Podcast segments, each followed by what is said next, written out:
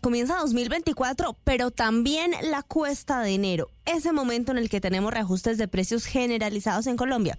Así que siéntese, tómelo con calma, aliste el lapicero y también el bolsillo. Comencemos con la noticia más importante para los trabajadores, el incremento del salario mínimo. A pesar de los acercamientos entre empresarios y sindicatos, al final no hubo acuerdo y el gobierno tomó la decisión de forma unilateral. La ministra del Trabajo, Lorena Ramírez. El gobierno nacional decreta un incremento al salario mínimo en un monto de un millón 300 mil pesos, es decir, un aumento aproximado del 12% y un incremento al auxilio del transporte en 162 mil pesos, el cual corresponde aproximadamente a un 15%. Los gremios creen que esta decisión no toma en cuenta las preocupaciones de los empresarios y temen además que esto sea más de lo que la economía puede soportar y que al final en lugar de poner más comida en la mesa de quienes se ganan el salario mínimo, termine disparando el costo de la vida en Colombia y embolatando también la recuperación económica. Habló el presidente de FENALCO, Jaime Alberto Cabal.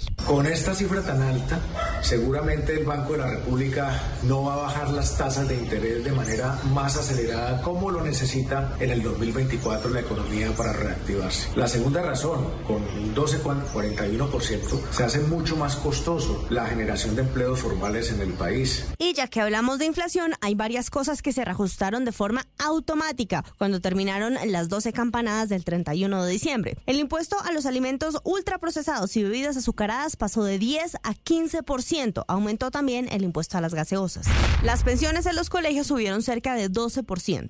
Multas de tránsito y copagos a las EPS 10,97%. Impuesto a los vehículos 3%.